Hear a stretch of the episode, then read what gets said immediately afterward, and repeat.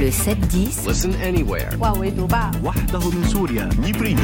sur France Inter. Et c'est géopolitique. Bonjour Pierre. Bonjour Nicolas. Pierre, vous nous parlez de l'escalade qui se poursuit entre les États-Unis et l'Iran. Depuis trois mois, tout le monde répète que ni l'Iran ni les États-Unis ne veulent entrer en confrontation. Et pourtant, pas à pas, l'escalade du conflit se poursuit dans une zone de tous les dangers, entre le nord de la Syrie et de l'Irak, le golfe d'Aden et la mer Rouge.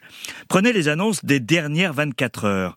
Les gardiens de la révolution, le bras armé du régime des Mollahs en Iran, ont tiré des missiles balistiques sur Erbil, la capitale du Kurdistan irakien, et sur le nord de la Syrie, il y a eu plusieurs victimes civiles. Ensuite, un missile des Houthis yéménites, alliés de l'Iran, a touché un navire commercial américain en direction du canal de Suez. En représailles, les Américains ont bombardé des positions des Houthis au Yémen, comme les jours précédents. Enfin, des Navy Seals, les commandos d'élite américains, ont arraisonné un boutre au large de la Somalie. À bord, ils ont trouvé des composants de missiles balistiques, vraisemblablement d'origine iranienne. Deux Navy Seals ont trouvé la mort dans l'opération.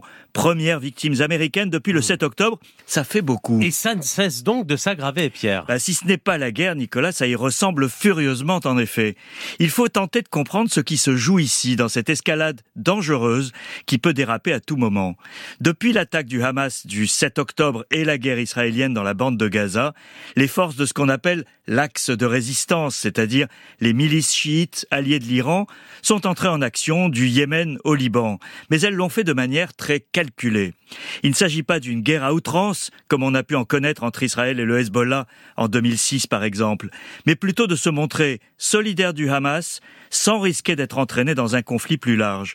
Les observateurs de la scène libanaise assurent que le Hezbollah, qui est armé et financé par l'Iran, ne veut pas d'une guerre totale. Et du côté du Yémen, Alors les, les Houthis du Yémen, une minorité religieuse liée à l'Iran, se sont montrés plus guerriers que le Hezbollah. Ils ont réussi à compromettre le trafic maritime en mer Rouge par des tirs répétés de missiles. Ils ont entraîné les Américains dans le cercle vicieux provocation, riposte. Mais là encore, ce n'est pas la confrontation totale. Les Houthis sont en conflit depuis des décennies. Ils savent survivre à la guerre. Ils ont réussi, à peu de frais, à mobiliser la flotte américaine et maintenant les Européens qui ont décidé à leur tour de monter une opération de protection des navires commerciaux. Un succès politique inespéré pour les Houthis qui les sert à l'intérieur. La vraie question est celle de l'Iran, qui vient d'entrer en lice avec ses tirs de gardien de la révolution. Pour autant, l'analyse initiale qui veut que Téhéran ne franchira pas le Rubicon de l'entrée en guerre reste la plus probable. L'Iran a trop à perdre pour aller trop loin. Mais ce jeu d'escalade contrôlé est périlleux.